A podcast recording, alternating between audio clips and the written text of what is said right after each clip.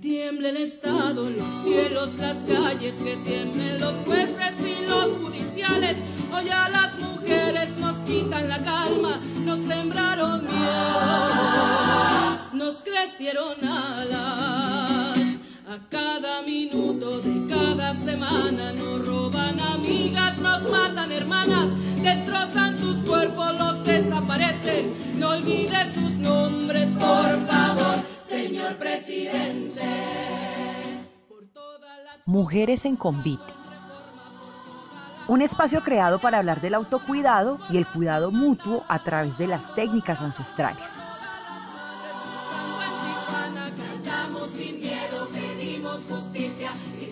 Conéctate, conoce y comparte saberes y experiencias con otras mujeres.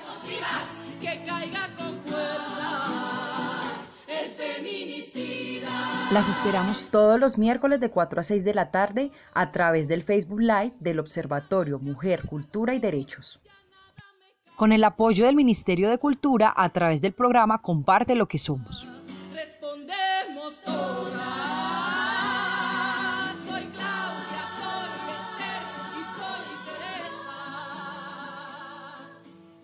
Bueno, muy buenas tardes para todas. Es un placer saludarlas y agradecerles que hayan aceptado nuestra convocatoria.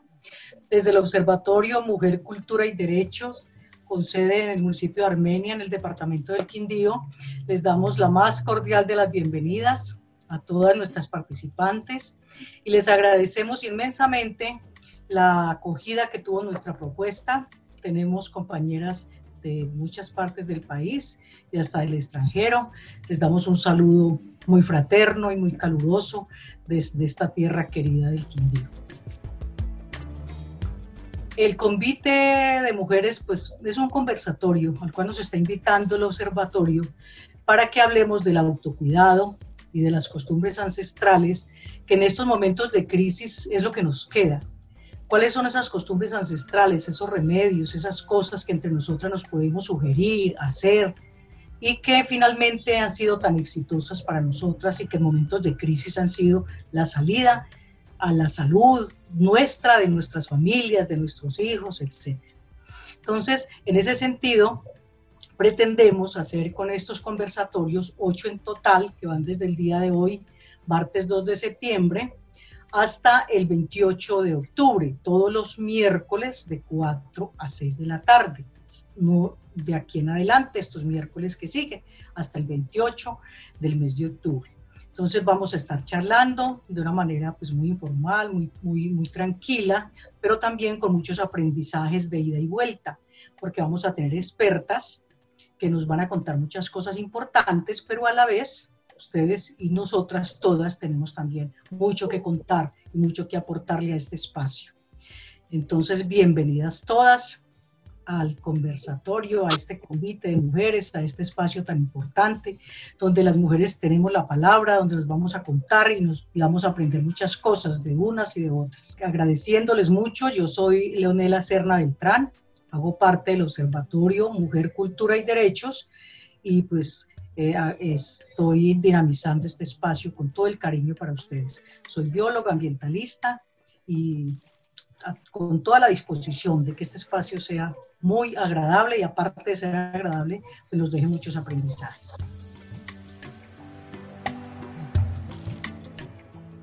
Invito aquí a la presentación a Ana Luceli Velasco, también una compañera del observatorio. Entonces las dejo en compañía de Anita. Bienvenida, Ana Luceli. Bueno, buenas tardes a todas. Qué bueno eh, tener la oportunidad de iniciar este espacio desde el Observatorio Mujer, Cultura y Derechos. Eh, este es un proyecto que se hace gracias al apoyo de la Red de Salud de, de las Mujeres de América Latina y el Caribe y con el apoyo del Ministerio de Cultura y el programa Comparte lo que somos, que nos permitió, eh, digamos, eh, para buena fortuna nuestra, tener esta posibilidad. Para nosotros como observatorio, pues es un enorme reto, ya lo habrán tenido que presenciar es la primera vez que estamos haciendo una transmisión en vivo por redes. Eh, seguramente vamos a aprender mucho nosotras de esta experiencia, así como nos ha tocado a todas aprender en esta coyuntura eh, que nos ha tocado vivir.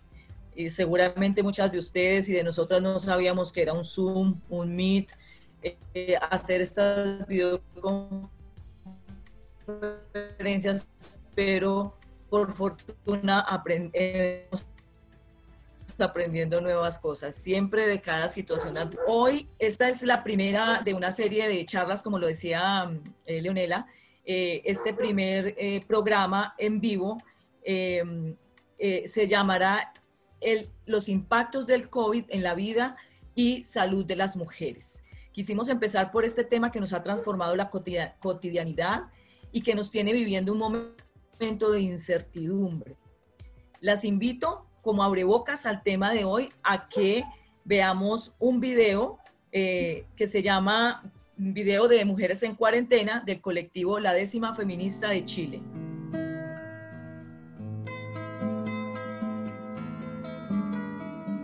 Hoy ha cambiado el destino de toda la humanidad y muchas de libertad ven truncado su camino a todas las imagino sintiendo el propio clamor y enfrentándose al temor desde diversa trinchera, cerrando el mundo de afuera para abrir el interior.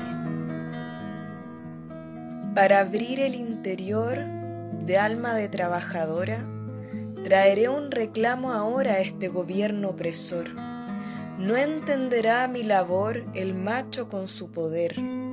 Yo crío, doy de comer y aparte también trabajo, cuarentena, no es relajo para una obrera mujer. Para una obrera mujer es un asunto complejo el mirarse en el espejo al ver los días correr. Complejo es reconocer el sentirse un animal, precisando un capital para continuar con la historia, porque no hay escapatoria a este sistema brutal. A este sistema brutal que crece sin corazón y perdió la conexión con el mundo natural, ahora le afecta un mal que más que corona es mazo, que perfora de un sablazo esperanzas y alegrías, dejándonos día a día sin besos sin abrazos. Sin besos y sin abrazos es la terrible rutina que por costumbre termina en golpes y manotazos. La autoestima echa pedazos, de tripas el corazón. Se impone la sumisión cuando el yugo de un amante asemeja en un instante cuarentena igual prisión. Cuarentena igual prisión al criar en soledad pues nos duele la ansiedad de pena y contradicción. Y la rabia es la razón si a su hija abandonaron y a nosotras nos tumbaron libertad y sentimientos para llenarnos de lamentos, porque solas nos dejaron. Porque solas nos dejaron las leyes y los gobiernos, tendremos que defendernos de la peste que crearon. En la muerte despertaron nuestras ansias de justicia la historia se reinicia si ya no queremos ser las víctimas que hay que ver cuando dan una noticia. Cuando dan una noticia, busco adentro donde duele, para que el tormento vuele de nuestra matriz nutricia. Y ofreciendo una caricia voy hermana por hermana. Llamamos a las ancianas para enfrentar este embate pues toda la tierra late cuando una mujer se sana. Bueno, eh, listo. Entonces, quiero presentarles a nuestra invitada de hoy, con quien vamos a tener esta conversación sobre el tema de los impactos del COVID-19 en la vida y salud de las mujeres. Ella es Sandra Castañeda Martínez, una quinta que es abogada y activista feminista y defensora de los derechos humanos, con especialización en estudios políticos también es especialista en derechos humanos de las mujeres. Actualmente es la coordinadora general de la Red de Salud de las Mujeres Latinoamericanas y del Caribe. Sandra, buena tarde. Buenas tardes, Luceli. Muchas gracias por la invitación. Muchas gracias por esta iniciativa tan bonita del convite de mujeres. Bueno, gracias, Sandra. Leonela, tú tienes la primera pregunta para nuestra invitada, por favor. Con el agradecimiento para Sandra por estarnos acompañando en este espacio tan importante con las mujeres quindianas y del país. Em, y la bienvenida a quien nos esté permanentemente acompañando, ya que es una experta en estos temas entonces, yo le quisiera preguntar a propósito del tema que estamos abordando en el día de hoy, del COVID y, la, de esta crisis y el papel de la mujer, ¿por qué se debe mirar de manera diferencial? ¿Cómo ha sucedido esta crisis para hombres y para mujeres? ¿Por qué se debe mirar de manera diferencial y no para todos lo mismo? De nuevo, muchas gracias al, observatorio, gracias Leonela. Sí, en realidad, eh, de hace muchos años, eh, con el surgimiento del enfoque de género, eh, que entre otras cosas fue propuesto por los movimientos feministas y los movimientos de mujeres a nivel global, desde los organismos internacionales, específicamente desde la Organización Mundial de la Salud, eh, se ha venido hablando sobre enfoque diferencial en general, en lo que tiene que ver con políticas públicas. Eh, y a lo que se refiere este enfoque diferencial es que ninguna, eh, ninguna medida, ninguna política eh, tiene el mismo impacto para los hombres que para las mujeres, para las personas de, de niveles de ingreso alto que de niveles de ingreso bajo. No tiene el mismo impacto para personas que tienen otras formas de discriminación. No es posible pensar que una enfermedad eh, que, ya ha sido declarada pandemia va a afectar de la misma manera a personas distintas. Y eh, la, Organización Mundial de la Salud se ha referido específicamente a lo que eh, llaman los condicionantes sociales de la salud. Es decir, la salud de las personas está directamente relacionada con las condiciones sociales de su entorno.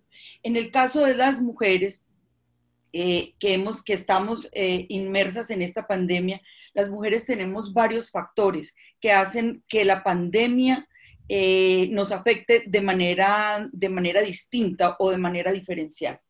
En primer lugar, las mujeres tenemos un nivel de ingreso menor en general respecto de los hombres. En América Latina existe una brecha que ya, aunque se ha reducido, está eh, todavía en general en los países puede estar entre el 12 y el 20%. Es la brecha, eh, la brecha eh, salarial y nos referimos a brecha salarial por la diferencia en el ingreso. Las mujeres, cuando mujeres y hombres realizan el mismo trabajo, los hombres tienen la posibilidad de ganar entre 12 y 20% más de, de salario que las mujeres. El segundo factor que hace que el impacto sea diferencial no es solamente que las mujeres en promedio ganemos menos, es que tenemos menos estabilidad laboral, sobre todo porque sobre las mujeres pesa la maternidad y el cuidado de los hijos. Luego viene otra condición de las mujeres que es eh, fuera del, de menor ingreso, fuera de menor disponibilidad de dinero porque lo tiene que dedicar al hogar fuera de menor disponibilidad de tiempo eh, y, de la necesidad de invertir más esfuerzo, eh, la mujer tiene una menor, em, una menor valoración social. Es decir, el trabajo, el dinero, el tiempo de las mujeres es valorada de manera inferior al de los varones.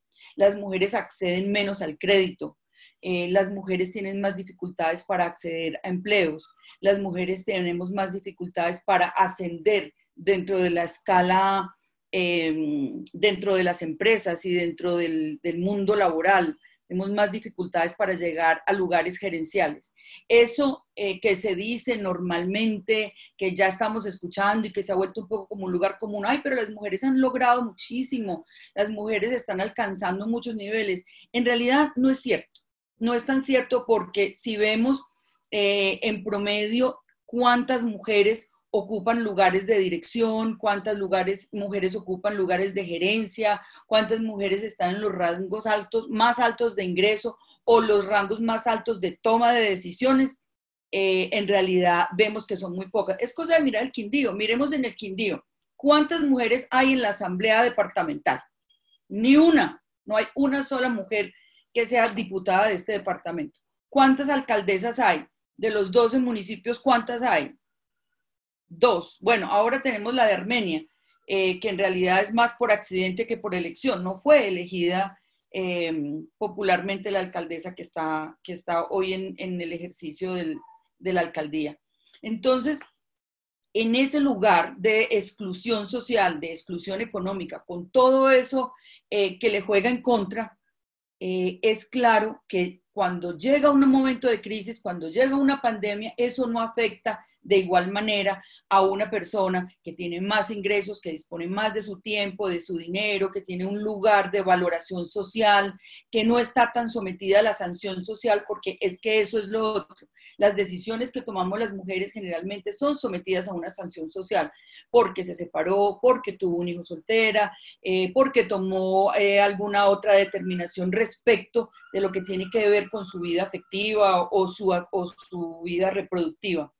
Eh, entonces, en mayores condiciones de pobreza, eh, todos los impactos, todos los impactos son diferenciales y caen con mayor fuerza y pesan con mayor fuerza sobre las mujeres. A eso nos referimos cuando hablamos de que hay un impacto diferencial eh, sobre las mujeres en el caso de, de los problemas de salud. Bueno, Sandra, eh, quiero recordarles a todas que vamos a hacer como una serie de preguntas a Sandra, em, que vamos a también a, animarlos con algunos videos que, nos, que hemos conseguido de opiniones de mujeres de aquí que han tenido que vivir, em, digamos, esta situación en diferentes ámbitos. Y finalmente, pues les vamos a dar paso a ustedes para que hagan sus intervenciones, sus preguntas. De una vez las estamos animando para poderles dar eh, la posibilidad de que, de que interlocutemos y que hagamos esta charla. Una siguiente pregunta para Sandra es, eh, ¿qué, opinas, ¿qué opinas tú de la actuación de los gobiernos frente a esta crisis? ¿Cómo han manejado las políticas y, y digamos, la institucionalidad orientada a atender esta crisis. Eh, Luceli, sobre, la, sobre las, las políticas eh, y las medidas que han implementado los gobiernos eh, para tratar de contener y de resolver los problemas que han, que han llegado con la declaratoria de pandemia, podríamos decir muchas cosas. En primer lugar, yo quiero ser clara, esto no se trata de eh, digamos, de, de, ser acusetas y no queremos que este programa se vuelva una especie de denuncia. No, la idea es que conversemos, que conversemos sobre esto, que miremos, que tengamos un poco de análisis, eh, sin el ánimo, pues, de, de, de, ser exageradamente críticas. Pero, y, y, hay que ver también el contexto, porque esta, esta fue una situación nueva. Ninguna de las personas que hoy estamos eh, que, estamos conviviendo hoy en este departamento, a ninguno nos había tocado una pandemia, una cosa, un virus de esta naturaleza que tuvo una afección global, eh, donde está de cierta manera en riesgo toda la humanidad como especie. Digamos que esto es una cosa muy nueva. Eh, y todo el mundo se está estrenando, tomando medidas, intentando soluciones, buscando cómo, cómo tratar de resolver. Eh, así que basadas en esta falta de experiencia, en este desconocimiento, sin saber muy bien esta pandemia dónde venía y cómo se produjo este problema, se tomaron medidas que en Colombia fueron muy basadas en lo que pasó o en las medidas que se tomaron en los países desarrollados, que fue donde primero llegó la pandemia. La pandemia, como sabemos, llegó primero a la China, eh, después llegó a los países europeos, a Italia, a España, y ahí ellos tomaron unas medidas eh, que además fueron unas medidas eh, muy de acuerdo al entorno europeo y seguramente chino. Pero cuando esas medidas son, son aplicadas, eh, o sea, calcadas de esas medidas que se tomaron en Europa, lo que resulta acá es un poco, un poco monstruoso lo que pasa, porque no consideramos muy bien eh, nuestra, nuestra situación real. En primer lugar, la primera medida, eh, quédate en casa. Quédate en casa porque ese es el lugar, eh, es el lugar más seguro. Bueno, en América Latina, lamentablemente, el lugar más seguro para las mujeres no es la casa. Y el lugar más seguro para los niños y las niñas no es la casa. La mayor parte de los casos de abuso sexual contra mujeres, niños y niñas se producen en la casa. La mayor cantidad de actos de violencia física, psicológica y sexual contra mujeres, niños y niñas se produce en la casa. La mayor parte de los agresores eh, son personas que conviven en la casa. Entonces, habernos mandado a todas las personas para la casa, así solamente, sin haber tenido medidas eh, muy concretas para proteger la integridad, la salud y la integridad personal de todas, eh, de toda la población, fue ponernos en realidad en una situación de mucho, mucho riesgo. Eh, segundo, ¿qué es la casa? ¿Qué es la casa en América Latina? ¿Qué es la casa en Colombia? ¿Qué es la casa en el Quindío? Todas las personas no tenemos casa. Eh, hay personas, hay casas donde viven muchas familias. Hay lugares, hay personas que eso que llamamos casa es un cuarto, es un cuarto de dos por dos. Eh, hay lugares, hay personas que, que, su casa es un lugar con un piso de tierra hay lugares, personas a las que llaman casa debajo del puente, porque ahí es donde viven. Entonces, el concepto de casa en Europa, el concepto de casa en España o en Italia, no es el mismo concepto de casa en Armenia. Váyase para su casa. Eh, bueno, puede significar muchas cosas. Incluso eh, váyase para debajo del puente o váyase a un lugar donde no cabemos todas las personas que habitamos ahí. Eh, yo no sé si a lo mejor a veces como que no, somos muy conscientes de la realidad que nos rodea. Hay personas que no, o sea, muchas personas en nuestro departamento no tienen una cama para una, una cama propia. La cama se comparte, se comparte entre muchas personas. El concepto de cama caliente se usa. Unas personas trabajan, la otra se levanta y la otra llega a ocupar esa cama. Entonces, vaya y quédese en su casa eh, y utilice su tiempo libre eh, eh, para el ocio. Eso no es posible para muchas personas, porque eso es lo otro. Vaya y trabaje desde su casa. Entonces, miremos a qué nos referimos con el concepto de trabajo. ¿Cuántas personas pueden trabajar de su casa si el 40% de nuestra población vive del trabajo informal y tiene que estar en la calle vendiendo fruta, vendiendo cosas, eh, en, servicios varios. Eh, muchos trabajos se pueden hacer por teletrabajo por computador, pero el trabajo doméstico no se puede hacer. El 12% de las mujeres en nuestro país trabaja en servicio doméstico. ¿Qué pasa con ese 12% de las mujeres? Trabaja desde el computador. Haga el aseo en la casa o en la oficina en la que usted trabaja desde el computador. Eh, las personas que trabajan cuidando carros, en los parqueaderos, eh, en limpieza, en comercio, todo, todo ese inmenso sector que es casi el 50% en nuestro departamento, en uno de los departamentos con el mayor nivel de desempleo, con los más bajos niveles de empleo formal, trabaje desde la casa no es posible porque el trabajo informal no es posible hacerlo desde la casa. Las únicas personas que eh, que, pudieron salir eran las personas que estaban trabajando, eh, digamos, como domicilio. Entonces, trabajar desde la casa no es posible, porque viene el cuarto concepto, que era el teletrabajo. Y una cosa que en realidad eh, es lamentable que nuestros, nuestras autoridades, no, no la de Quindío en general, o sea, todas en general, hablemos del teletrabajo. El 40% en América Latina, y eso incluye a Colombia y eso incluye a Armenia. El 40% de las personas no tienen acceso a, la virtualidad por tres razones. O porque no tienen dinero para pagar un plan de datos, o porque no tienen los equipos necesarios para, para bajar internet y para utilizar la virtualidad, o aunque tengan las otras, las dos anteriores, no tienen los conocimientos. Entonces, ¿qué estamos excluyendo? Estamos excluyendo una gran cantidad de personas que no tienen eh, la capacidad eh, económica, las personas mayores que no están muy, muy mm, compenetradas con la virtualidad y con todo el mundo digital. Más del 40% de las personas no puede trabajar, no porque no quiera, sino porque no puede eh, o no accede al, al mundo digital. Entonces, ya vamos con cuatro elementos que para las que era hace completamente insostenible una política de mandar a las personas para la casa, porque realmente significa poner a las personas a pasar hambre.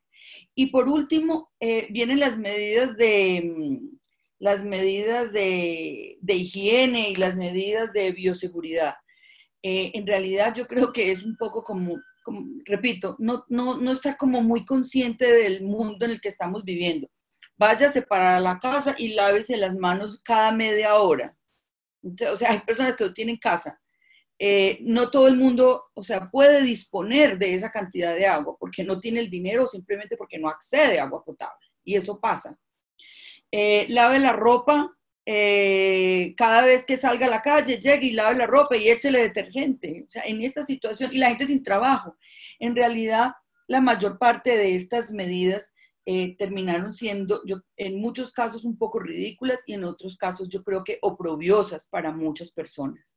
Eh, porque además dedíquese a ver películas, mire películas en Netflix, eh, utilice su tiempo libre, compre un libro, en realidad muchas personas estuvieron pasando hambre porque no podían salir a la calle, porque no pueden reinventarse, porque es que reinventarse necesita, no es posible trasladarle a la ciudadanía la responsabilidad de su propia reinversión cuando no tenemos políticas públicas para que las personas puedan hacer esa reinvención, porque eso significa capacidad instalada, eso significa unos recursos, un capital semilla, formación, educación, transferencia de conocimiento, condiciones materiales para esa reinvención. La reinvención no es un concepto eh, etéreo, es, no es un concepto que tenga que ver con la espiritualidad de las personas, tiene que ver con condiciones reales, materiales, que necesitan para yo hacer, eh, para instalar nuevas capacidades y hacer lo que yo sé hacer de una mejor manera. Eso requiere capacitación, formación y dinero, repito.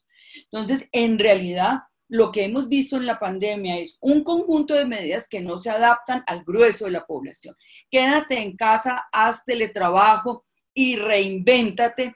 Eh, y en tu tiempo libre aprovecha para ver películas y, ver, eh, y leer libros, es una medida que fue muy adecuada para el 10% de la población de este departamento. El 10% pudo seguir todas esas indicaciones y seguramente no están contagiadas de COVID en este momento. El resto, el 90% de la población, le queda casi imposible el cumplimiento de esto porque no tenía condiciones. Eh, esto que yo estoy diciendo es en realidad eh, un análisis que se ha hecho desde los organismos eh, intergubernamentales.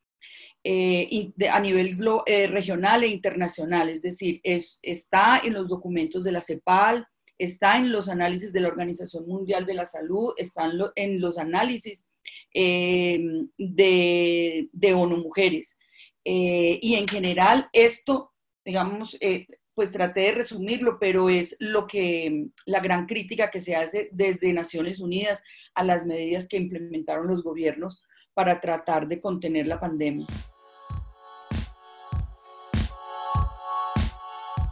Bueno, muy bien. Gracias, Andrita.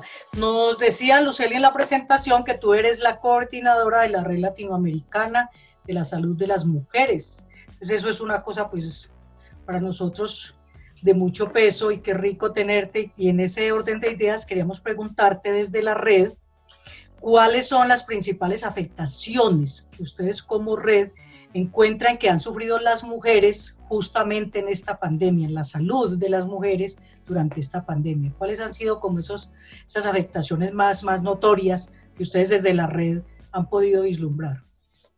Bueno, nosotras hemos hecho, eh, hemos tratado de hacer mucho seguimiento a la situación de las mujeres eh, a nivel de América Latina y tratar de identificar cuáles son eh, esas grandes afectaciones. Y en realidad hemos, pensamos que hay por lo menos, por lo menos unas siete áreas en las que las mujeres han resultado especialmente eh, afectadas. Eh, primero, la educación. La educación de mujeres, sobre todo de las mujeres jóvenes y de las niñas. La salida temporal de las mujeres, de las niñas y jóvenes del sistema educativo tiene, puede tener grandes implicaciones. En primer lugar, puede implicar el abandono definitivo del sistema de salud, perdón, del sistema educativo.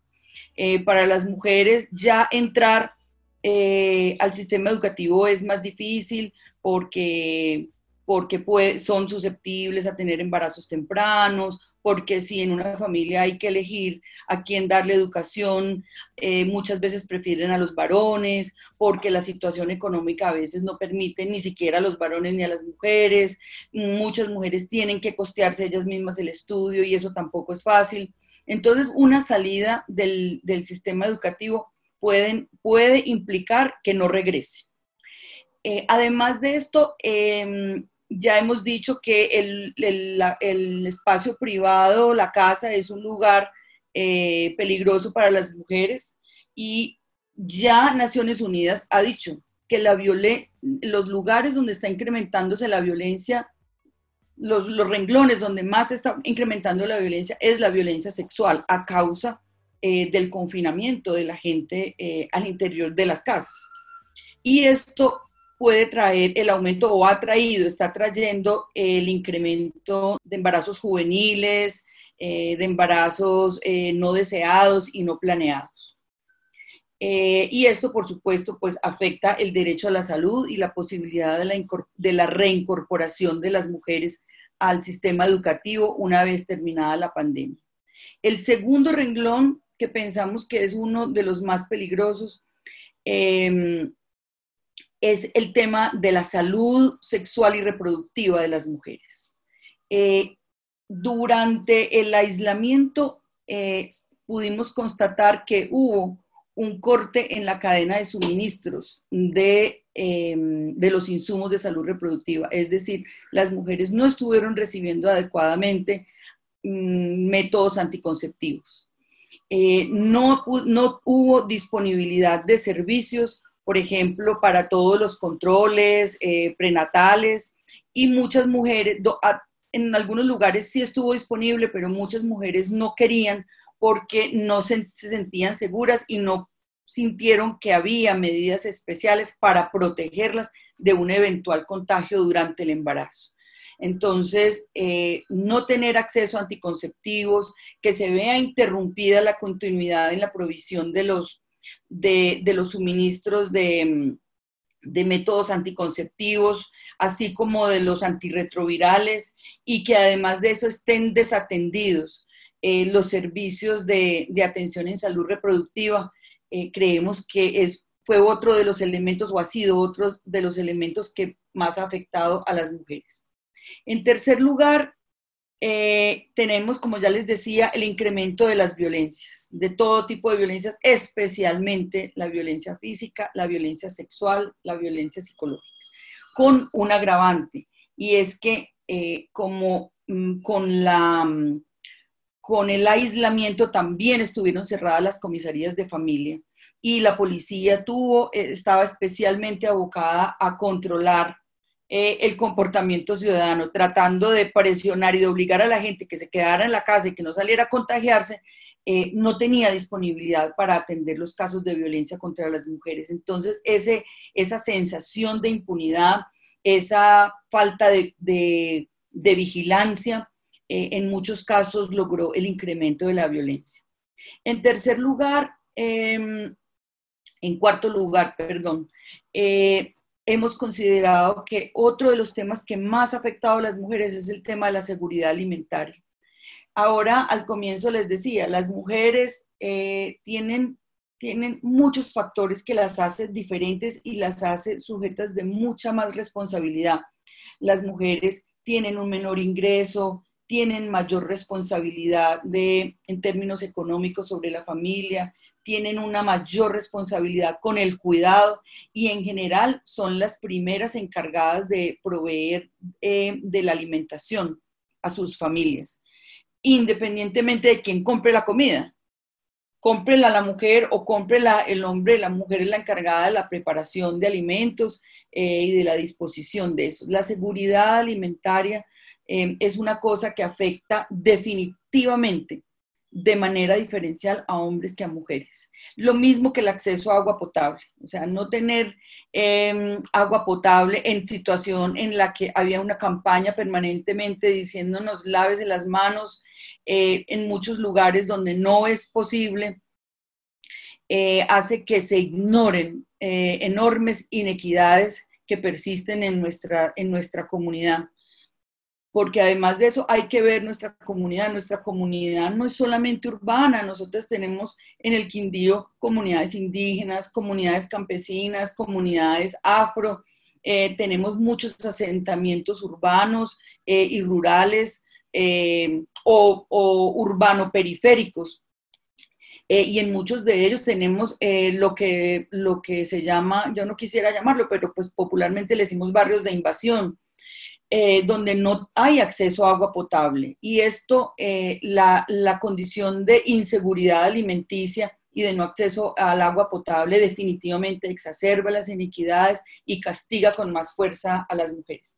Sobre lo de seguridad alimentaria, yo creo que vale la pena que ustedes pensaran en hacer un programa solo sobre eso porque el tema de seguridad alimentaria, la pandemia nos demostró que tanto que se ha dicho de la importancia eh, de la comida, de cuidar la comida, de producir comida, de dedicarle dinero, recursos, tiempo a eso, la pandemia nos demostró que ese es uno de los grandes riesgos y las grandes debilidades que tenemos, eh, que tiene la humanidad como, especie.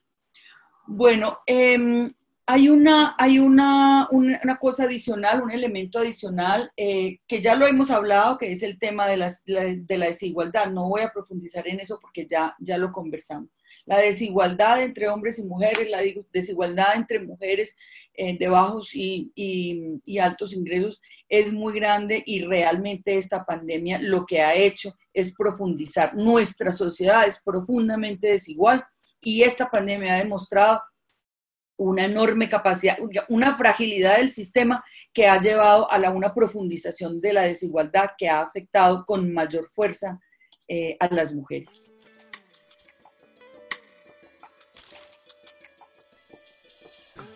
Bueno, Sandra, muchas gracias. Eh, voy a, compartir pantalla para que veamos un video, un testimonio eh, de una mujer que ha tenido que digamos, soportar eh, estas afectaciones eh, emocionales por convivir con un, con un enfermo de COVID. Escuchemos a Lina. Les cuento que estuve, tuve el COVID en casa sin ser invitado. Este llegó por medio de mi esposo, quien trabaja afuera, y en su empleo contrajo esta enfermedad y allí lo enviaron a pasar la cuarentena acá en la casa, lo que generó que yo tuviera que enviar la niña con mi abuela a casa de mi mamá, ya que la niña pues es pequeña, tiene 5 años, mi mamá, mi abuela tiene 73 años, sufre de obesidad y de hipertensión. Entonces debí enviarlas, lo que generó que la niña se retrasara en el colegio, el niño se quedó conmigo acá en la casa, yo tuve que avisar en mi empleo, por lo tanto tuve un aislamiento preventivo al principio me generó emocionalmente una decaída horrible, le eché la culpa a él de que haya generado que la niña se tuviera que ir. Incluso cuando hacíamos videollamadas, la niña me lo reprochaba, me decía que porque no estaba aquí con nosotros, estando que estábamos los tres, el hermanito, el papá y la mamá, ella no podía estar con nosotros. Entonces eso fue algo muy triste porque fueron 15 días de la niña estar lejos de la casa hasta que ya por fin pues todo esto pasó. Eh, los síntomas no fueron muy, muy altos. Nosotros nos hicieron la prueba, gracias a Dios nos salió negativa, pero fue una experiencia, yo creo que fue más en lo emocional. Fue algo emocional porque no tuvimos el apoyo de nadie, o sea, nadie nos decía hagan esto, hagan lo otro, eh, tienen que ir a esta parte, tienen que, bueno, nada, no tuvimos esa parte de apoyo. Entonces, emocionalmente, yo creo que la familia se muchísimo porque hay eh, por qué se vino, por qué se le contagió, por qué eso. Entonces, sí fue una etapa completamente difícil, muy, muy dura. Entonces, yo pienso que más que la salud, es la parte emocional que debemos cuidar en este caso. Bueno, eh, ese era el testimonio de, de Lina María. Eh, Digamos que esa, esa, esa situación emocional pienso que la hemos vivido todas las mujeres al estar al frente del cuidado de nuestras familias, de los enfermos, de los más chiquitos, de los más ancianos, y ha sido muy difícil. Sandra, pero de ese conjunto de todas las mujeres, eh, algunas somos profesionales, otras no, unas nos desenvolvemos en la casa, otras estamos eh, en, la calle rebuscándonos el día a día. ¿Cuáles son las más vulnerables? ¿Cuáles son, digamos, las mujeres eh, que ustedes creen han tenido una mayor sobrecarga de trabajo eh, a raíz de esta pandemia? Bueno, eh, Luce, yo creo que hay, a mí me gustaría como dividir ese tema en dos, en dos partes. Primero, eh, para que hablar,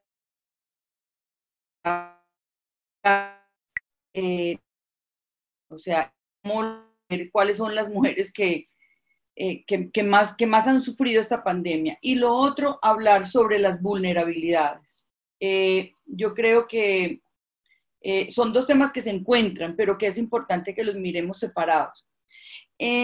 cuando hablamos de la carga de trabajo, es muy importante que veamos la naturaleza de este problema, o sea, el, las características. Este problema, este, esta, esta crisis sanitaria, al ser un tema de salud, pues tiene eh, el primer lugar de combate, digamos el lugar natural, es el sistema de salud. Eh, y ahí es donde es lo que hemos llamado la primera línea. Eh, y siempre creemos que nos referimos al personal médico. Pero si entramos un poquito más allá a, a tratar de, vamos como de desglosar de qué se trata esta crisis, encontramos que como les acabo de decir, nos dijeron, quédate en casa. Esa es la primera, la, encontramos que hay una antesala a esa primera línea. Antes de llegar a el sistema de salud, que es lo que creemos que es la primera línea, hay una primera, o sea, hay una antes que la primera, que es la casa. Porque nos dijeron que la casa es el lugar donde vamos a poder luchar con más fuerza contra el contagio. Entonces, la idea es no llegar al sistema de salud. Quiere decir que si estamos dando una pelea para no llegar al sistema de salud, hay una línea anterior. Quiere decir que la primera línea antes que el sistema de salud es el espacio de lo privado. Y en el espacio de lo privado, ¿quiénes son las personas que están encargadas de ese cuidado? Las mujeres. Entonces, ese primer, esa es la primera línea real, pero es invisible. Siempre eh, en nuestra mente siempre nos quedó la idea o nos está quedando la idea de que el primer lugar, la primera línea es el sistema sanitario, es el sistema de salud. No, antes de eso hay un lugar donde estamos peleando eh, también contra la pandemia, para no tener que ir allá, para no sobresaturar los servicios de salud. Y eso significa todo el mundo encerrado, alguien cuida a todas las personas, alguien tiene que estar pendiente del aseo de todas las personas, de darles de comer, de atenderlas, de cuidarlas, las, todas las personas, los enfermos asintomáticos o con síntomas leves que no fueron y que se les dijo que no fueran a los sistemas em, de salud, ¿quién los atendió? ¿Quién, ¿Quién cuidó a todas esas personas? ¿Quién se hizo cargo? A los niños los sacaron del sistema educativo para que no se fueran a contagiar y que no fueran a llegar a la supuesta primera línea. ¿Dónde se quedaron? En la casa. ¿Quién los cuidó? Una mujer. Las personas adultas mayores no podían salir a ninguna parte, tenían que quedarse en casa y esas personas tienen que ser, eh, tienen cuidados especiales. ¿Quién se ocupa de los cuidados especiales de las personas adultas mayores? Seguramente una mujer. Los, eh, los varones que no salen a la calle no, tienen, eh, no, no, no, no estaban en la calle trabajando, tenían que quedarse en casa. Alguien tenía que quedarse en casa eh, cuidándose primero del no contagio, segundo de los contagiados asintomáticos o, o, o sintomáticos leves. Ahí hubo una primera línea invisible y esa primera línea invisible tuvo unas responsables también invisibles. Nadie estaba viendo realmente que hay miles y miles de mujeres que estaban cuidando de todo el núcleo familiar con el haciendo doble, triple hasta cuádruple jornada porque también tenían que seguir con sus labores y con su trabajo. Muchas de ellas trabajando por fuera tenían que salir con todas las medidas, con todas las medidas de bioseguridad y llegar a la casa a descontaminarse ellas, a hacer la comida, a cuidar a la gente, a, hacer, eh, a ocupar el lugar eh, de cuidado eh, total para todas las personas. Ahí tenemos esa primera línea. Como les digo, la primera línea invisible, pero fue la línea quizás o está siendo la línea más importante de lucha contra la pandemia. Luego viene la primera línea, la que sí hemos llamado primera línea, que está en el sistema, que es el sistema de salud, que es la, lo que llamamos la, sí, lo que llamamos la primera línea. Bueno, ahí debo decirles que eh, no solamente esa primera línea es, el personal médico, no solamente son eh, médicos y enfermeras.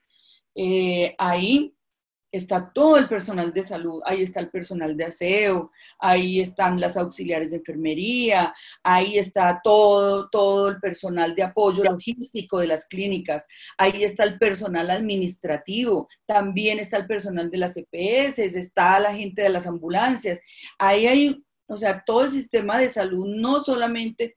Eh, es como repito, no solamente el personal médico, es todo, todo, todo el equipo de salud y dentro de esos equipos de salud, el 70% de, del personal de salud son mujeres. ¿Eso qué quiere decir? Que yo estoy hablando de dos, de dos primeras líneas, de dos, de dos lugares para el combate de la pandemia. Uno es el lugar de lo privado, de lo que llamamos invisible, ahí el 90% de la gente que está haciéndole frente a esa pandemia son mujeres. Y en el sistema de salud, que es la primera línea visible, ahí el 70%. Quiere decir que en promedio el 80% de la gente que está luchando contra la pandemia en este departamento son mujeres. Eso necesariamente implica una carga, una sobrecarga, un, un nivel eh, un nivel de carga muy, muy, muy grande para las mujeres de este departamento, sobre todo si consideramos las otras cosas que les decía, un departamento tan marcado por la violencia contra las mujeres, por el desempleo, por el desempoderamiento, etcétera, etcétera. Y luego, eso es un, un tema que lo que tiene que ver con la carga y cómo se ha recargado tanto a las mujeres. Y lo otro es el tema de las vulnerabilidades. Resulta que en estas vulnerabilidades, en estas situaciones em, tan, tan especiales eh, de, una, de una crisis sanitaria de esta envergadura, eh, encontramos que hay personas o sectores poblacionales que son muchísimo más vulnerables que otras. Eh, y ahí nos referimos a la población migrante, a personas en situación de calle, a trabajadoras sexuales, a mujeres trans, todo un abanico de personas que habitan permanentemente la calle. Eh, y nos referimos, la vulnerabilidad no está solamente por la situación económica, sino por los riesgos a los que esta, eh, esta población está, están permanentemente expuestas. Y si vamos a mirar grupo por grupo, la situación de las mujeres es especialmente vulnerable respecto de los hombres de las mismas poblaciones. Es decir, si vamos a ver eh, en la población migrante, es distinta, es más dura el problema o la vida para una mujer migrante que para un hombre. Es más difícil eh, estar en situación de calle para una mujer que para un hombre. La situación de las trabajadoras sexuales, donde la, mayor, la mayoría eh, son mujeres, lo mismo que las trans, eh, están en una situación de mayor vulnerabilidad respecto de otros. Entonces, ahí, eh, pues como para redondear un poco, hay que ver dos cosas. Uno, la afectación diferencial por carga de trabajo que ha implicado para las mujeres, tanto en el espacio privado como en el sistema sanitario y eh, por otro lado las condiciones de vulnerabilidad y también el impacto diferenciado de las poblaciones vulnerables.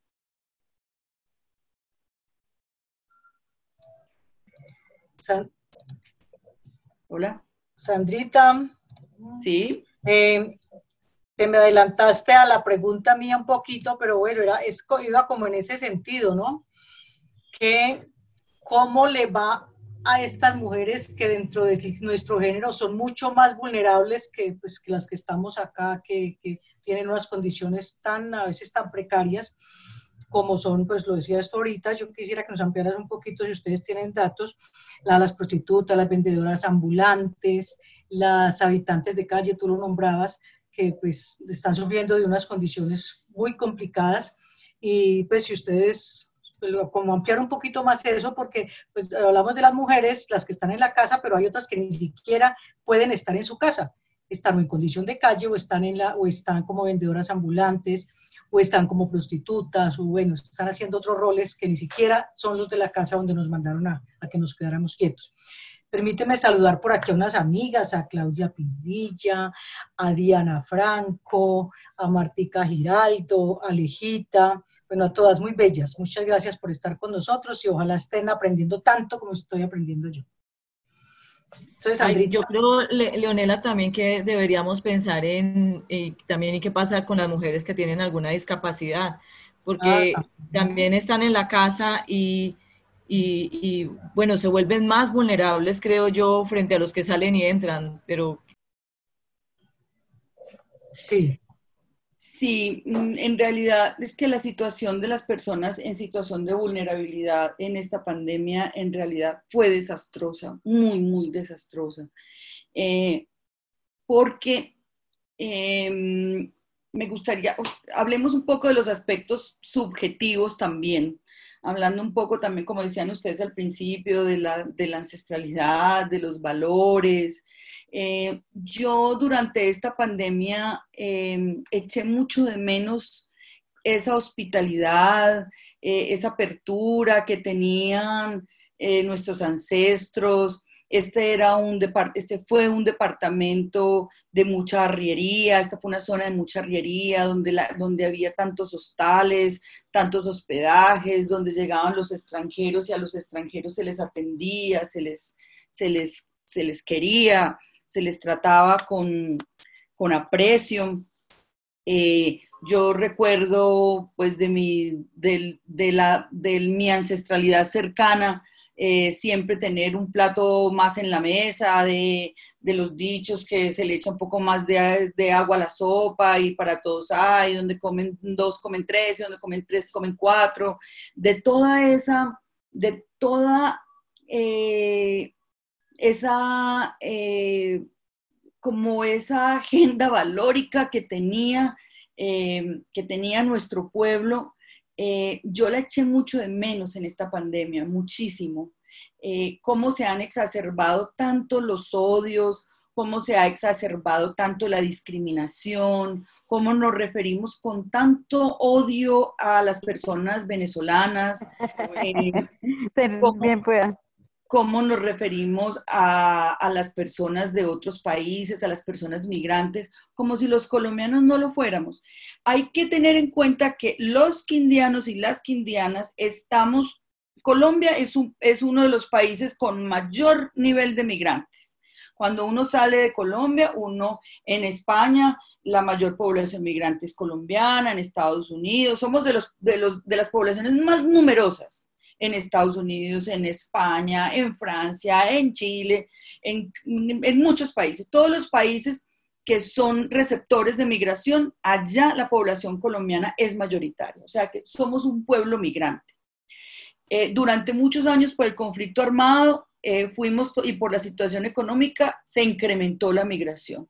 Somos una migración que no solamente migramos nosotros, sino que migramos con nuestros problemas. Hemos llevado a muchos países, hemos llevado cosas muy, muy desagradables, como el narcotráfico, como los préstamos gota a gota, como la violencia, como el maltrato, como, bueno. Eh, y aún así, aún así nos atrevemos a eh, discriminar a las personas migrantes, a las personas de Venezuela que llegan a nuestro país después de que nosotros mismos como pueblo hemos sido un pueblo migrante.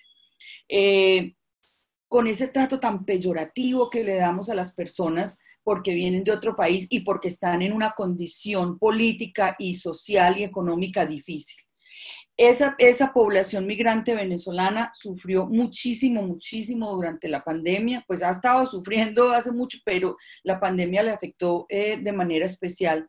Y yo no vi que nosotros como pueblo hubiéramos tenido esa apertura, esa hospitalidad, esa generosidad que vimos, que hemos visto en generaciones anteriores. Yo sentí, hablando de ancestralidad, que no le estamos haciendo mucho honor a nuestros ancestros cuando de hospitalidad y de generosidad se habla con un pueblo que está en dolor, un pueblo que está eh, en problemas, eh, que pasa por un mal momento como nos ha tocado eh, a todos. Y muchos, muchos de nosotros, yo incluida, he sido migrante en muchos momentos de mi vida o en varios momentos de mi vida y he agradecido la hospitalidad con que me han recibido, en otros pueblos me han recibido, no entiendo. y aquí las mujeres sí que sufrieron con más fuerza las mujeres venezolanas están sufriendo con más, con más fuerza eh, ese peso. Lo mismo pasa con las trabajadoras sexuales, eh, porque este, esta pandemia también ha exacerbado como un discurso muy moralista, diría yo, eh, que además me parece una muy mal, un discurso moralista y religioso de una mala interpretación de la religión, donde se ha hablado que la culpa mm, de mm, de esta pandemia es de los gays, que esta culpa de la pandemia es de las mujeres que no quieren tener hijos, que es culpa de los pecadores eh, y que, o que es culpa de las trabajadoras sexuales. Y esa, ese exceso de moralidad nos está llevando a juzgar eh, con fuerza y sin fundamento a muchos sectores y que estamos discriminando con más fuerza, como el caso de las trabajadoras sexuales. Eh, yo no voy a entrar en la discusión sobre si estoy de acuerdo o no estoy de acuerdo con, con que, con que el trabajo sexual, por eso yo lo llamo trabajo sexual, pero hay quienes no lo consideran y eso es respetable. Pero sea lo que sea la posición, lo que tenemos que tener en cuenta es que son mujeres y que son sujetas de derecho y que tienen que ser respetadas y no pueden ser maltratadas de la manera como están siendo maltratadas. Y que llegamos al trabajo sexual o a la prostitución, llegamos precisamente por la incapacidad del sistema de darle otras oportunidades a las mujeres y que ese sea un camino eh, para resolver su, problema de, de sobrevivencia.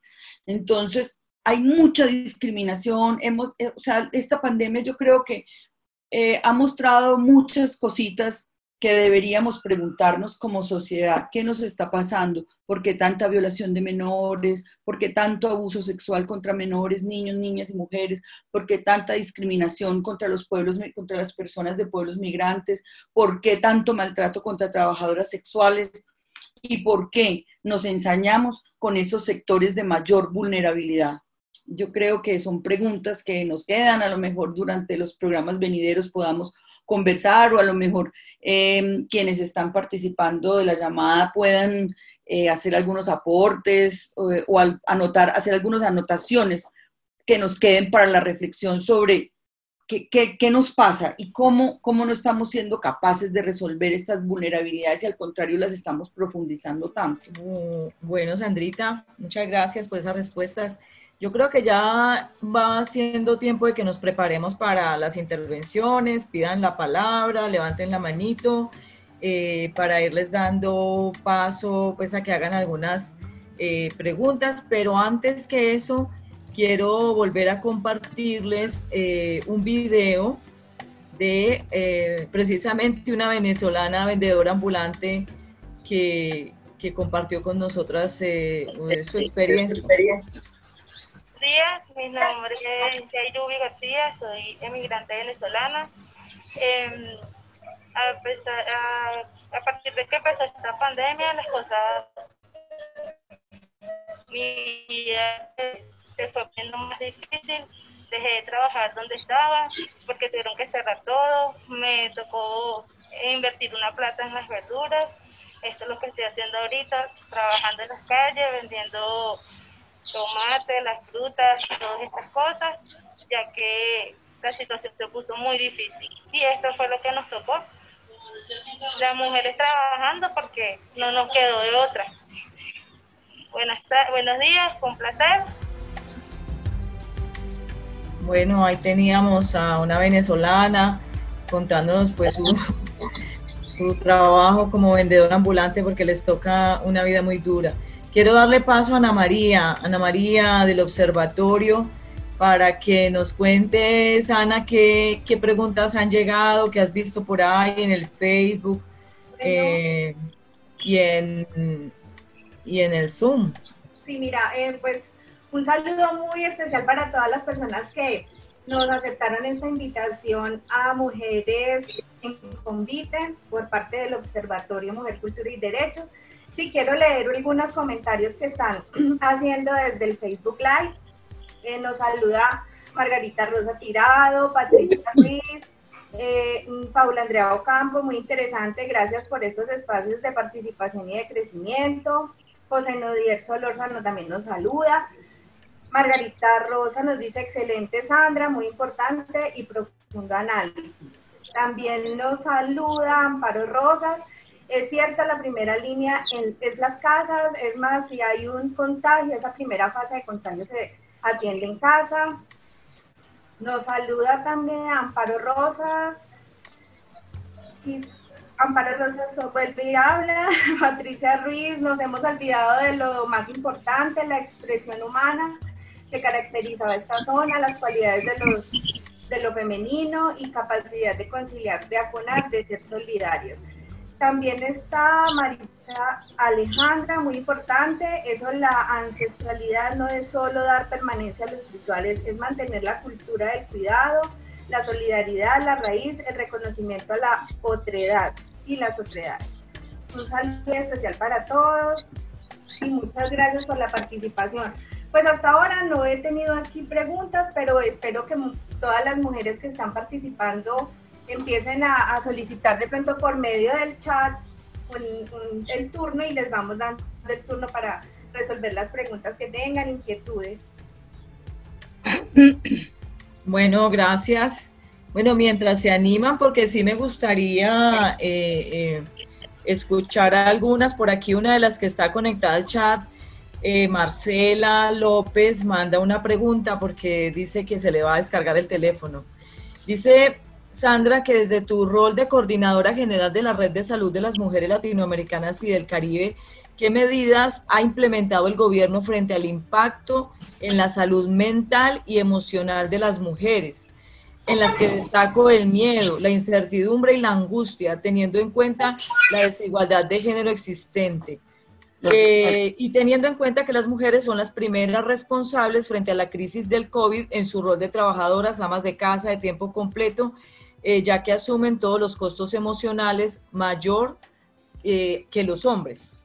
¿Qué opinas tú de eso? O sea, pregunta por las, por las medidas que ha implementado el gobierno al respecto. sí, ella tiene razón. pues yo comparto la, la, lo que ella, la, la, la, firma, la afirmación que hace. Y sobre la pregunta que yo conozca, no conozco ninguna. Yo no conozco ninguna medida. A las mujeres se les entregó, en este país se les entregó la carga de todo. Cuidar, ahí le entregamos los niños. Entregarle los niños a las mujeres no significa solamente cuidar a los niños. Muchos niños en este especialmente en este departamento, que no se nos olvide que este departamento tiene uno de los niveles más altos de desnutrición del país. Muchos niños en este departamento comen lo que comen en el colegio o en la escuela. Entonces, entregarle al niño no es solamente entregarle eh, el cuidado, eso significa el tiempo, el cuidado, pero también la carga económica que significa tenerlo ahí y de conseguir todos los recursos que puede. Y ella en la incapacidad, en, en, condiciones de que no puede salir a la calle a trabajar. Entonces, eh, se le entregaron los niños, se le entregaron los adultos mayores, se fue el esposo. Eh, a ver fútbol, a estar, no, no voy a decir que todos los hombres, no voy a ser completamente em, esencialista en esto, pero en un porcentaje muy alto sí debemos decir que los hombres colaboran poco en las tareas domésticas. Entonces, eh, eso también implicó una carga adicional. Eh, mayor impunidad porque los juzgados y los comisarías de familia no estaban funcionando, porque todo estaba detenido. Esto es una cosa muy particular. La salud, la, eh, la justicia justicia es un servicio público y estuvo suspendido mucho tiempo, ni siquiera online disponible. Eh, y eso dio una, y eso abrió una ventana de impunidad para las mujeres. Pero por el contrario, las mujeres no tuvieron ningún apoyo de ninguna clase para sobrellevar. Por esto yo hablo de la primera línea invisible, de la lucha contra la pandemia. Es decir, aquí yo creo que como humanidad sí hace falta hacer esa reflexión. Como especie, sacamos a las mujeres a la primera línea en el sistema sanitario y en el sistema privado y y en el espacio privado a defender a toda la humanidad contra una pandemia y a las mujeres ni siquiera una especial atención. La pregunta que hace la compañera es muy pertinente por eso porque decir, bueno, ¿y quién estuvo detrás de, esa, de ese 70% de mujeres que están en el servicio de salud? ¿Quiénes estuvieron detrás de ella, apoyándola, dándole soporte, em, soporte emocional para, para llevar adelante esta tarea? ¿Qué me lo opina de las mujeres, de ese 70% de mujeres que están en el, en el sistema de salud? Esas personas tienen casa, esas también tenían que llegar a cuidar a la gente, a su núcleo familiar Detrás de eso no hubo ningún apoyo, eh, ningún apoyo. Eh, una línea telefónica que dice eh, tienes derecho a estar bien, eso no es un apoyo.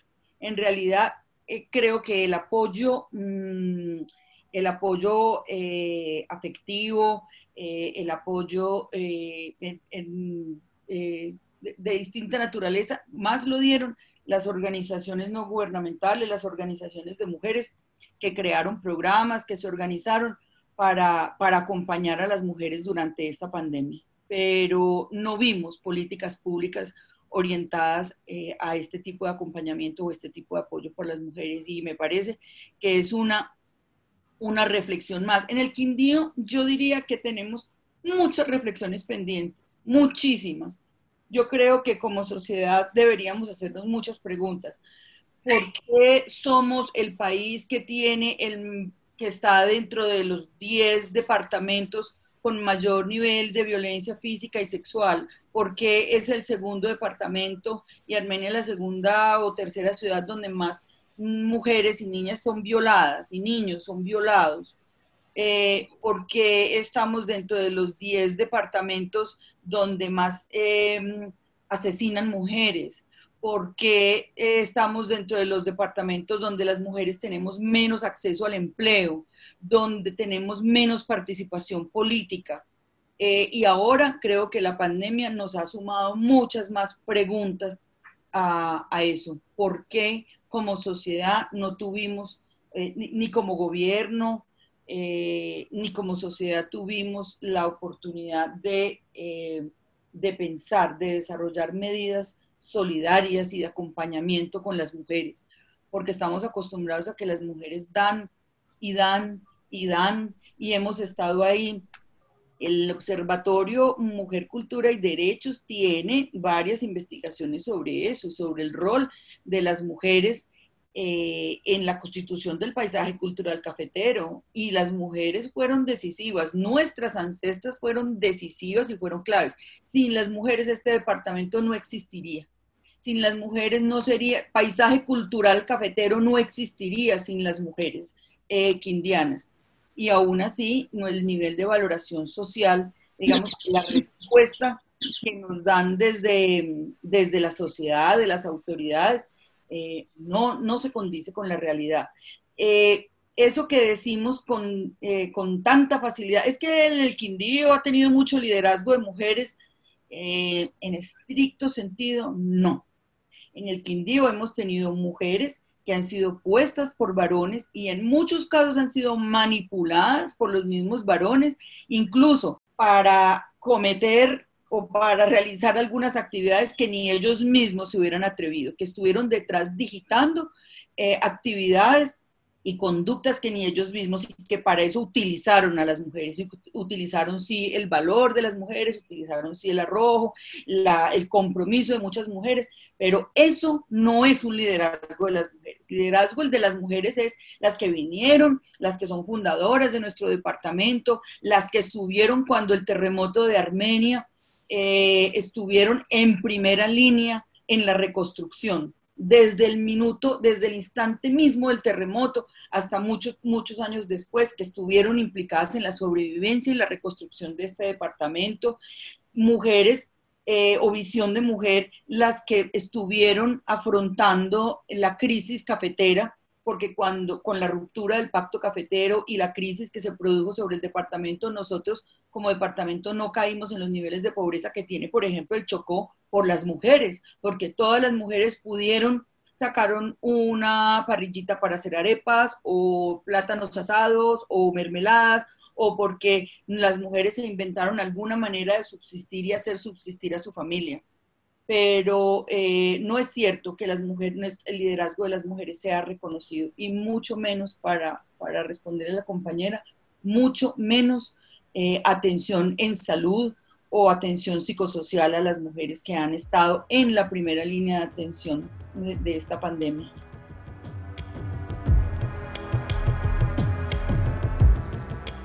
Bueno, bueno Sandra, yo voy a, compartir otro video eh, de otro testimonio de una mujer en un testimonio corto aquí de una mujer de Quimbaya, eh, también trabajadora informal.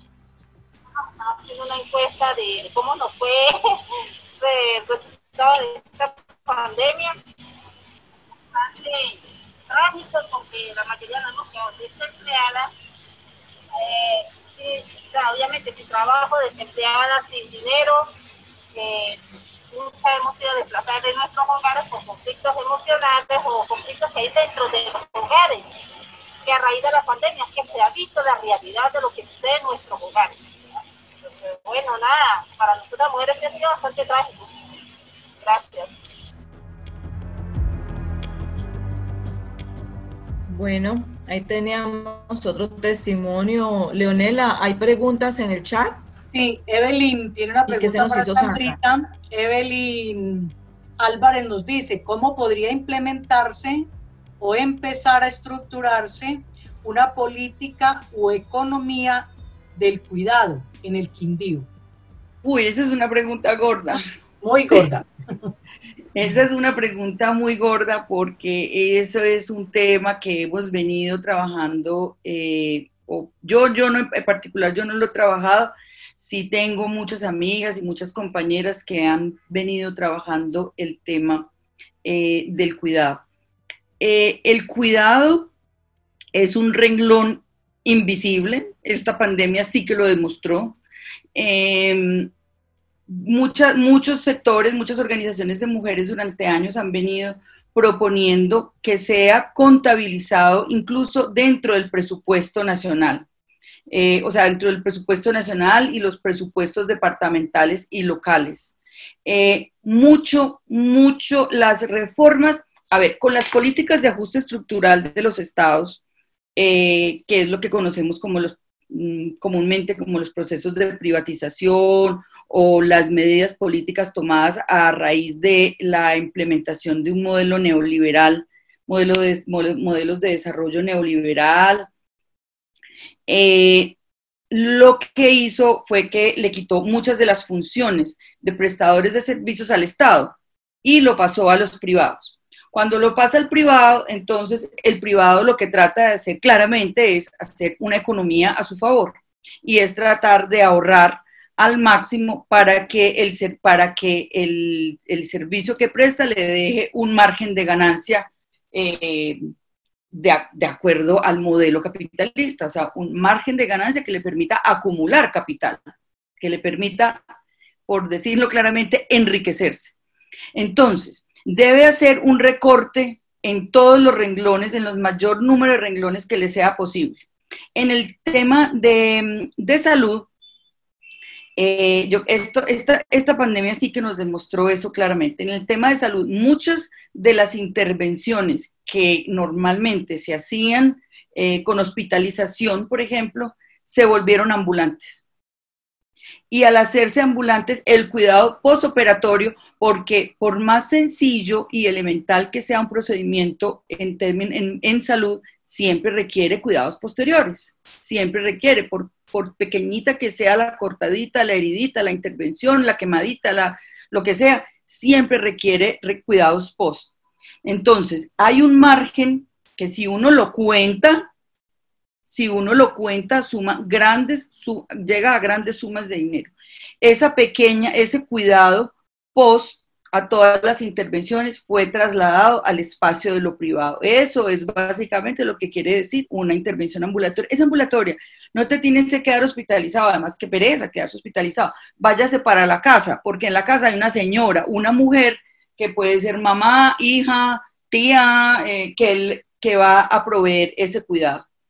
Eh, y esto quedó claramente demostrado también en la pandemia, como el sistema de salud eh, eh, hace tantos años ha estado privatizado, el sistema de salud no tiene cómo responder a una situación excepcional, no tiene con qué comprar los respiradores, no tiene con qué tener camas críticas, eh, y lo que trataron de hacer o lo que están tratando de hacer es trasladar la mayor cantidad de trabajo hacia el sector eh, privado, y eso es el trabajo que realizan las mujeres en el hogar. Entonces, los asintomáticos, quédese en casa. Si usted considera que no es tan grave, no consulte, no vaya, no, no, eh, no contribuya a, sobrecargar el sistema de salud, quédese en casa. ¿Quién lo cuida en la casa? Una mujer. Si usted es una, paciente asintomática o asintomático, eh, no necesita hospitalización, quédese en casa. el hecho de que sea asintomático no quiere decir que no esté contagiado tiene que tener cuidados. Si usted está contagiado, pero sus síntomas son leves, tampoco vaya para que no sature el sistema. Quédese en casa. ¿Quién cuida? En la casa, una mujer. Eh, las personas que están contagiadas y todo el tema de prevención es que a nosotros se nos olvida, pero hace muchos años, antes de las privatizaciones, todo el tema de prevención lo hacía el mismo sistema de salud. Quienes somos más, más, más viejitas, eh, recordamos que todos los hospitales tenían trabajadoras sociales, visitadoras, yo no me acuerdo cómo era el nombre exacto, de pronto Leonela o Luceli, que ellas son más jóvenes, pero de pronto se acuerdan. Eh, ¿Cómo se llama? Eh, visitadoras sociales.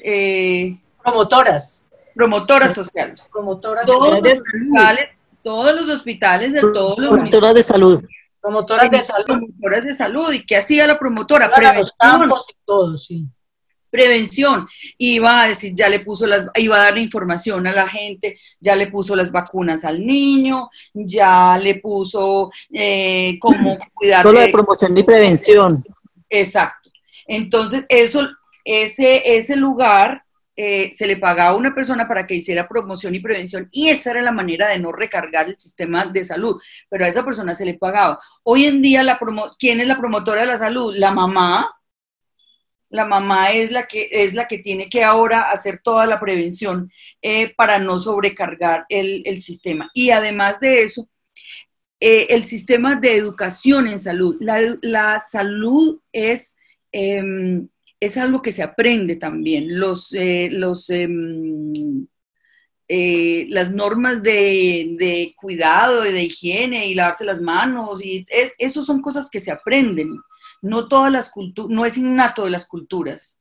Eh, nosotras, para nosotros es, creemos que es así, no, no todas las culturas, el baño diario, lavarse las manos, eso es cultural, hay culturas donde eso no pasa, hay países donde eso no pasa o no sucede, bañarse todos los días en Europa no es tan común bañarse todos los días, en el África donde el agua queda kilómetros y kilómetros, eso es una cosa exótica, eso no se hace, la base, ¿para qué se baña uno todos los días? Además de que no es posible. Entonces, todo es, toda esa carga de, cuidado es sumado, eh, representa un rubro altísimo en el presupuesto. Y muchos sectores de mujeres han venido eh, durante años tratando eh, de conseguir que ese, ese, ese cuidado sea valorado económicamente, sea valorado económicamente para, además porque, porque contribuiría a aportar un poco a superar esa subvaloración que hay hacia las mujeres. Si pudiéramos monetarizar, si pudiéramos representar en dinero el aporte que hacen las mujeres en, en términos de cuidado. Pero efectivamente eso no existe no se ha logrado, incluso es una campaña a nivel global, la Organización Mundial de la Salud ha tratado de, impulsar muchísimo el valor del cuidado em, y, que los gobiernos lo consideren como parte del presupuesto, pero todavía no se ha logrado. Mm, creo que no se ha logrado a nivel eh, internacional. Eh, en algunos países de Europa sí se ha logrado. Aquí creo que es difícil y en el Quindío lo veo más difícil aún porque yo siento que la valoración social y económica hacia las mujeres es aún menor, incluso que en otros lugares del país, desafortunadamente. Sandra, eh, por aquí Sara Rodríguez quiere hacer una pregunta. Mi pregunta tiene que ver con, con esta población de mujeres esforzadas del campo. Eh, las campesinas, las mujeres de la ruralidad, cómo han sido afectadas por la COVID. Eh, viven en una situación muy compleja, como tú como lo sabemos bien, no solamente hacen las labores de cuidado del hogar, también cultivan, cuidan los animales eh, y además se encargan pues de los niños, de ahorita se vieron enfrentadas a asumir con una tecnología muy precaria, una conectividad muy precaria, el exceso de tareas y de mensajes de las escuelas rurales para la atención de sus hijas o de sus hijos en casa. Entonces, ¿qué, qué ha habido? ¿Qué conocimiento hay sobre políticas hacia el campo en la ruralidad, especialmente en las mujeres, ante la, ante la pandemia? Gracias. Gracias a ti, Sara. Sandrita, ¿qué hay con esa respuesta? Pues la verdad que es, eso yo creo que en, la medida en que vamos eh, reflexionando y ahondando más en estos temas, como que nos vamos desanimando más. Eh, imagínense, si las mujeres urbanas eh, que tienen, que están más cerca, em, que pueden hacer un poco más de exigibilidad de derechos, por lo menos por, por la presencia, por la utilización de los servicios. Y esas mujeres todavía eh, están muchas, un sector amplísimo está tan desamparada, em, sin acceso a tantas cosas, eh, tan expuesta a la violencia y, y con un nivel tan alto de impunidad. Imagínense lo que está pasando con el, con el sector eh, del agro eh, esta pandemia que yo les decía que valía, la pena que en algún momento em, en otro programa de estos habláramos sobre el tema de la seguridad alimentaria y que esta pandemia nos mostró la importancia eh, del sector agrícola, la importancia que tenía la gente que produce la comida y cómo fueron tan indispensables en un momento em, y que muchas personas pensábamos em, que hubiéramos hecho en esta pandemia sin la gente que todos los días se levanta a producir la comida eh, que nos llega a las ciudades? ¿Qué sería sin ellos? Una parte muy importante de esa producción de comida y de esa seguridad alimentaria la garantizan las mujeres. Y ellas, mujeres rurales, sí que están, sí que están por fuera de las políticas eh, públicas. Eh, sí que hay poca consideración a la situación eh, de las mujeres, porque además no solamente, no solamente tienen las carencias y las dificultades de todas las mujeres, sino que están más sometidas al aislamiento, las distancias, la falta de acceso em, a, los centros de salud, a los centros de servicios. hay que ver eh, los, la, mm, una de las, de las quejas permanentes, permanentes de las mujeres es la, mm, la falta de crédito, la imposibilidad de acceder a crédito, las dificultades para acceder a la tierra. Eh, en mucha precariedad, mucha precariedad viven nuestras mujeres campesinas. Eh, y en este departamento que uno creería que no, por lo que les decía, antes mujeres que ayudaron tanto a construir este paisaje cultural cafetero, eh, tienen muy, muy, muy baja capacidad de, de acceso. Eh, las políticas públicas no son tan amables con las mujeres, extrañamente, porque mm, lo que se dice, yo de esto no tengo pruebas, pero se dice que las mujeres somos muy buenas pagas, que las mujeres somos muy responsables eh, y que cuando nos endeudamos siempre estamos tan pendientes de hacer, el, de hacer los pagos. Es extraño que siendo tan buenas pagas el sistema capitalista no nos tenga más más en consideración, sabiendo que somos buenas pagas. Creo que a veces el machismo en eso es mucho más, más fuerte incluso que el, que el, capitalismo mismo. Sandrita, aquí hay, una, hay un comentario pues un poquito extenso, pero muy importante de María Alejandra Sánchez, que es una gerontóloga profesional muy destacada en este municipio. Dice, las comisarías de familia cerraron las instalaciones, pero se continuó con el servicio de manera virtual. Se hicieron visitas domiciliarias y desalojos en caso que, que ameritaban intervención, porque ella pues así es funcionaria como gerontóloga de una de las, de las comisarías. Por otro lado, faltó mencionar que en la mayoría de las familias hay un miembro consumidor de sustancias psicoactivas y el encerramiento activó más la ansiedad y el aumento y aumentó más las violencias intrafamiliares, el consumo de sustancias psicoactivas y el encierro. Así es. Esos comentarios hace María Alejandra. Gracias, María, por participar tan juiciosa. Gracias, María Alejandra. Creo que es un aporte muy, muy interesante que no lo habíamos considerado y que hay que agregarlo a este análisis. Y creo que las mujeres y las madres son especialmente vulnerables a este tipo de, de, ah, de violencia por parte de las personas consumidores de psicoactivos. Y aquí hay una pregunta, Sandra, que me mandan, eh, que me mandan al, al, teléfono, alguien que está en, eh, por Facebook, y me dice que, que escuchando muy bien la exposición, ella no entiende la diferencia entre la afectación educativa, sexual, seguridad alimentaria, de agua potable en las mujeres como en los hombres. Eh, veo que todas esas razones se generan en un país demasiado desigual.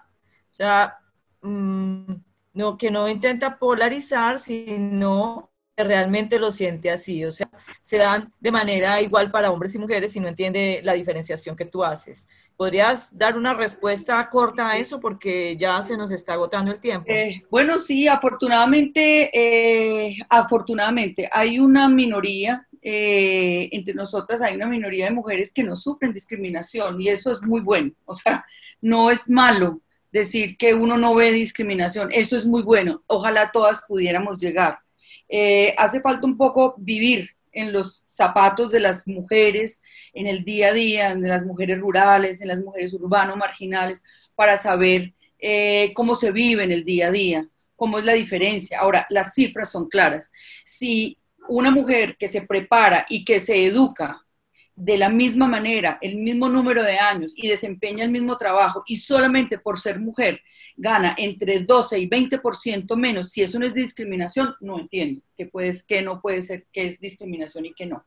O sea, que trabaja el mismo número de horas y que gana mucho menos que los hombres. Que las cifras digan que en este país las mujeres trabajan en promedio eh, en el hogar invierten tres veces más horas de trabajo doméstico que los varones. Es decir, los varones pueden llegar a su casa a descansar y que mientras las mujeres dedican, eh, o sea, las mujeres trabajadoras por fuera del hogar, las que tienen em, un trabajo remunerado por fuera del hogar, tienen que llegar a la casa y trabajan en promedio eh, dentro de la casa durante la semana, como entre 20 y 30 horas, y los varones trabajan como 7 horas. Eh, ahí hay una diferencia de 20 horas de trabajo después de que uno llega de su trabajo, cansado de haber tenido una, una, em, una jornada laboral. Tengo que llegar a mi casa y mandarme 20 horas de trabajo en la semana, mientras que los hombres se echan solamente siete, ahí para mí hay una discriminación. Quiere decir que son mujeres que trabajan y que se friegan mucho más que los varones. Eso es claramente un factor de discriminación, es diferente. Ganar menos y trabajar más es discriminatorio. Y las mujeres, eh, bueno, eso es una cosa que atenta contra la, contra el bienestar de las mujeres. El tiempo de ocio. Las mujeres tienen muy, en general, las mujeres, o sea, las mujeres de clase alta, las mujeres que tienen, pueden pagar una ayuda, quien les haga el oficio en la casa, eh, en los niveles socioculturales más altos. Algunas mujeres cuentan con unos varones muy apoyadores, muy colaboradores y muy responsables, pero como no son la mayoría, eh, la mayor parte de las mujeres tienen que asumir eh, muchísimo más trabajo que los hombres, eh, tareas mucho más difíciles. Segundo, las mujeres tienen, eh, a pesar de que tenemos el mismo nivel de educación y hacemos mucho más esfuerzo para formarnos, las mujeres tenemos menos acceso a lugares de poder. es cosa de ver las cifras. Vamos a ver cuántas alcaldesas mujeres y cuántos alcaldes hombres hay, cuántas diputadas hay en el departamento, cuántas concejalas hay en los distintos municipios. Somos eh, muchísimo menos, eso nos da un lugar de mucha, de mucha, eh, de mucha menor eh, capacidad de incidencia. La discriminación está comprobada, está comprobada en las cifras. Ganamos menos, trabajamos más, las cifras de violencia doméstica son muchísimo más altas, las cifras de, de, violencia doméstica, de acoso sexual, de violencia sexual, son muchísimo más altas. Yo, es difícil encontrar Mm, digamos, casos de violencia en la calle, de violencia verbal, eso que a veces llaman piropos y que a muchas personas pues les parece una cosa muy bonita, pero que en realidad para muchas mujeres eh, es agresivo. En general, esa es una forma de abuso contra las mujeres y eso lo vivimos, las mujeres no lo viven los hombres. Entonces creo que las mujeres está claro, está demostrado que tenemos muchas formas de discriminación, pero también es cierto que hay una, un sector de élite de mujeres que están en otro nivel, que no sufren, que no sufren eh, violencia a diario, que no sufren esa discriminación, que no están en esos lugares de exclusión, que viven una vida igualitaria junto con los hombres. Es una minoría, son en realidad menos del 10% de todas nosotras eh, y que están en una situación que en realidad no, yo no la critico, yo la felicito. Qué bueno que como esas mujeres todas pudiéramos llegar allá y esa es la meta que todas llegamos a estar en la situación de esas mujeres que no viven y no ven em, discriminación. Esa es la meta, hacia allá deberíamos ir. Aquí hay otra pregunta, un comentario, tú habías hablado al respecto un poco, pero dice, dice Sara Rodríguez, dice, muy importante las custodias de semillas, las que rescatan las plantas tradicionales del territorio y sería muy interesante el tema para tratar y nos agradece. Entonces, yo te había hablado un poco aquí en el Quindío y en Colombia hay una red de custodios y custodias de semillas. O sea, eso tiene que ver con la seguridad alimentaria de la que tú has venido hablando, pues es un tema demasiado importante que yo creo que en este, en este espacio lo, vamos a tratar, claro que sí. Si tienes yo creo que lo, lo, iremos a abordar más adelante cuando eh, miremos un poco más lo de las plantas y podríamos meter el tema de las semillas y, y, del tema de la seguridad alimentaria. Lucita, para eh, terminar con las preguntas que yo tengo, una, una ultimita para Sandra y es la siguiente. No nos, no nos, no hicimos el registro, dice aquí una compañera, no registramos otro, otro trabajito adicional que le tocó a las mujeres en esta cuarentena y es el apoyo escolar a sus hijos. Eh, la mamá le tocó volver a hacer segundo de primaria, tercero de primaria, quinto de bachillerato, volver a hacer el bachillerato, volver a, la primaria, porque a los profesores les exigen, los profesores le exigen a los muchachos, ¿quién responde? La mamá.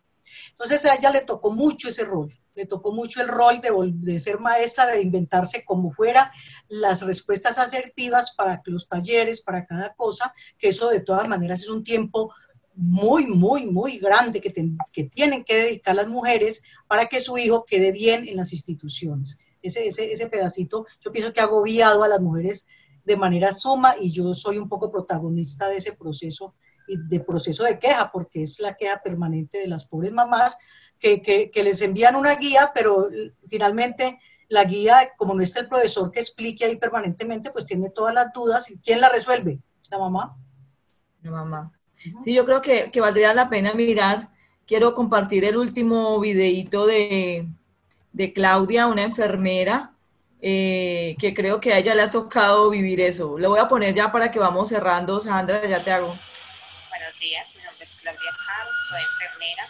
Les quiero contar desde mi experiencia eh, cómo he vivido lo de la pandemia. Eh, ha sido muy difícil, al principio había mucho temor, eh, nosotros teníamos miedo de llegar a casa, de tocar a nuestros hijos, de estar cerca de nuestros padres, de nuestros amigos, porque estábamos en frente de la línea principal eh, con el paso del tiempo nos adaptamos muy fácil. Eh, nuestro gremio eh, incluye muchas mujeres que cada una tiene su, sus problemas, sus vivencias, pero he visto cómo nos enfrentamos y nos adaptamos muy fácil a ellas con el paso de los meses eh, la situación ha mejorado, aunque han aumentado los casos, pero nosotros nos hemos educado más en el cuidado y el temor ha disminuido porque estamos seguras de lo que estamos haciendo. Nosotras como mujeres somos muy adaptativas a las situaciones y damos mucha seguridad. Eh, es muy difícil el tema de educar a nuestros hijos y ser profesionales. Y más difícil aún en este momento que nos toca llegar a casa a mm, ser maestras, a mm, atender los quehaceres de la casa y a seguir laborando. Pero creo que lo hemos hecho bien, nos hemos adaptado y mm, con todas las medidas de bioseguridad que tenemos, eh, estamos afrontando la situación de la mejor manera les doy ánimo a las mujeres para que sigamos construyendo y siendo ese soporte de la familia y sé que también del trabajo, porque ese don no lo tenemos sino nosotras. Ánimo y sigamos adelante. Bueno, esa era Claudia. Eh, digamos, frente a ese comentario de Claudia, eh, final, qué bueno que todos nos sintiéramos soportes de las familias, hombres y mujeres, jóvenes y viejos, que todos supiéramos y tuviéramos mayor conciencia de que tenemos un papel muy importante que cumplir en el cuidado, no solamente de la familia, sino también pues de los enfermos, de, las, de más aspectos donde nos desempeñamos las mujeres. Yo creo, Sandra, ya se nos acabó el tiempo eh, podemos ir cerrando agradeciéndole a todas las que estuvieron conectadas eh, por el Zoom y por el Facebook Live. Em, quisiera preguntarte finalmente para cerrar, eh, ¿qué recomendaciones nos haces a nosotras las mujeres, Sandra, para, para defender nuestros derechos en esta época? ¿Qué serían esas cosas que deberíamos hacer? ¿Qué podemos permitir? ¿Qué no podemos permitir? Em, ¿Qué, decisiones debemos tomar en los espacios domésticos? Y bueno, si nos puedes dar unas recomendaciones para despedirnos ya de todas y convocarlas a la próxima, a la próxima semana. Yo en realidad creo que mm, a propósito del tema de estos programas, eh, cuando hablamos de la ancestralidad, a mí me parece que es muy importante que las mujeres podamos mirar un poco hacia nuestra ancestralidad. El autocuidado de las mujeres es muy importante. A veces eh, tengo la percepción de que las mujeres eh, a veces nos confundimos un poco. Eh, las mujeres, nuestras ancestras, aprendieron a cuidarse de muchas formas. Eran mujeres que no, si uno las mira, eran mujeres una inmensa sabiduría que ponían siempre su salud, su autocuidado y el cuidado de su entorno por encima de todo.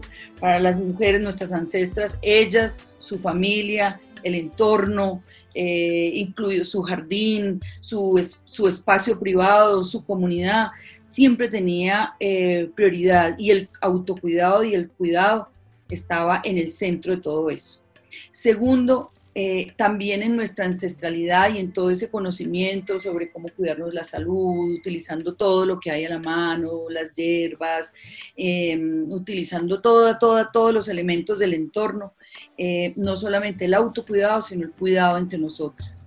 Las mujeres em, nuestra ancestralidad es de mujeres que compartían entre ellos el conocimiento, compartían entre ellas la sabiduría, eh, y eso es una cosa que a veces se nos olvida.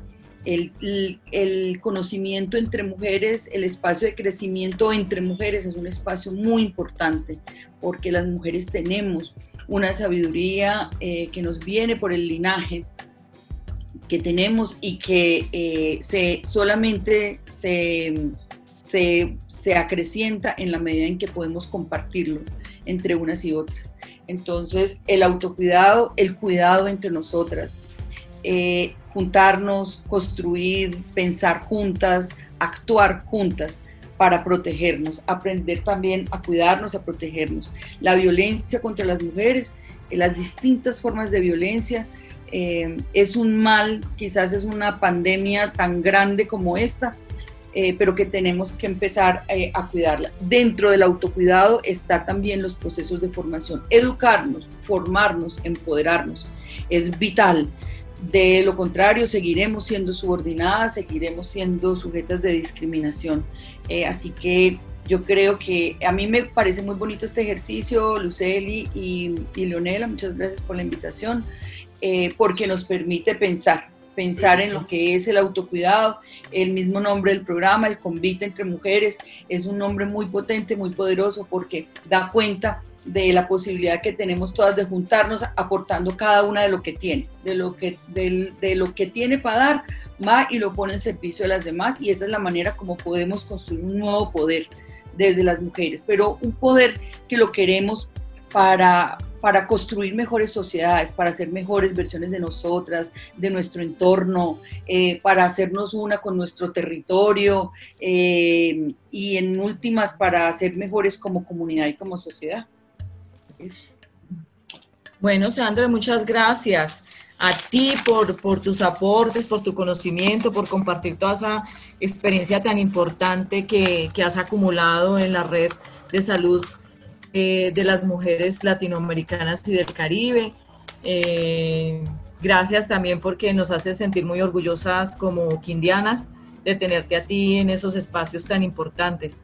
Yo también quiero dar las gracias a Lina María Almanza, a Claudia Caro, a Zuley Zambrano y a Yairube García, que compartieron sus testimonios a través de los videos que les pusimos.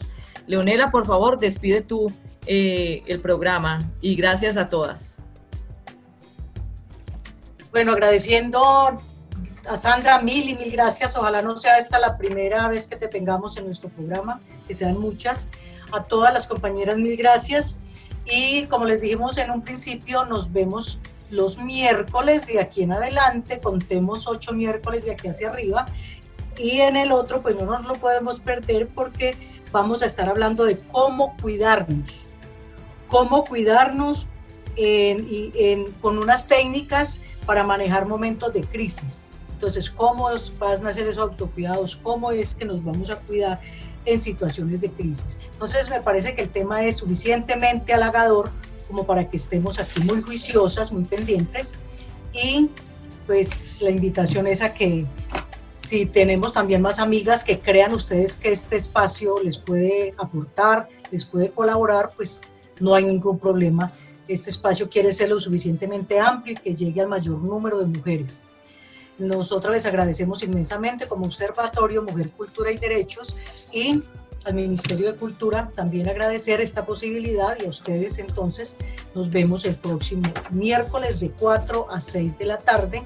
Un abrazo muy grande para todas y un agradecimiento muy especial por la participación.